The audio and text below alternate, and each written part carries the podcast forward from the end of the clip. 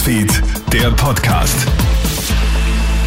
Schönen guten Morgen, Clemens Draxler im Studio und du hörst dir unseren Krone-Hit Nachrichten-Podcast. Wird künstliche Intelligenz jetzt zum Unterrichtsfach? Das kostenlose KI-Programm ChatGPT des Softwareherstellers OpenAI sorgt inzwischen auch bei den heimischen Schülerinnen und Schülern für Furore. Das Programm erstellt auf Wunsch ganze Aufsätze, löst Rechnungen und vieles mehr. Eine 200 Wörter Zusammenfassung von Goethes Faust, kein Problem. Da man die Nutzung des Programms kaum kontrollieren und somit auch nicht verbieten kann, spricht sich jetzt sogar Bildungsminister Martin Polaschek für die Nutzung des Tools im Unterricht aus das Ding proaktiv angehen, zum Beispiel wenn ein neues Stoffkapitel bearbeitet wird, mal den Chatbot dazu befragen und dann von den Dingen, die das Tool ausgibt, einfach in die Tiefe gehen und auch überprüfen, stimmt das eigentlich, was der, dieser Chatbot hier schreibt, weil nicht alles ist immer richtig. Wie viele Kleidungsstücke in deinem Schrank hast du noch nie getragen? Greenpeace macht jetzt auf das riesige Problem Fast Fashion aufmerksam. Demnach liegen in Österreichs Kleiderschränken rund 185 Millionen Kleidungsstücke, die fast nie getragen werden.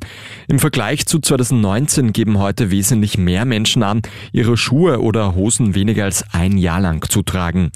Dazu kommt, dass jeder Dritte Kleidung dann in den Müll wirft, statt sie zu spenden.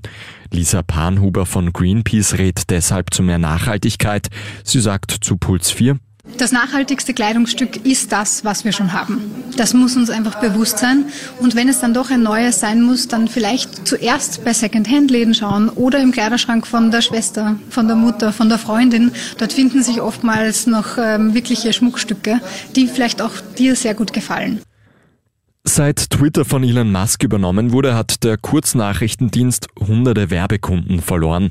Seit November dürfen ja wieder Personen auf der Plattform verkehren, die nachweislich Lügen oder rechtsextreme Meinungen verbreiten, darunter etwa auch Neonazis. Mehr als 500 Unternehmen haben die Werbeverträge seither auf Eis gelegt. Im Vergleich zum Vorjahr sind die Einnahmen von Twitter um 40 Prozent eingebrochen. Das Wiener Museumsquartier soll bis 2030 grüner und klimaneutral werden. Derzeit läuft eine Studie, ob und wie das gelingen kann. Im Raum steht etwa eine Photovoltaikanlage. Außerdem sollen die Außenflächen des Museumsquartiers deutlich grüner werden. Derzeit läuft ein Wettbewerb für Architektinnen und Architekten sowie Landschaftsplaner. Im April soll dann ein Gewinner oder eine Gewinnerin feststehen. Vielen Dank fürs Einschalten. Du hast hier unseren Kronehit Nachrichten Podcast am Donnerstag gehört. Am Nachmittag gibt's dann ein weiteres Update. Krone Hit Newsfeed, der Podcast.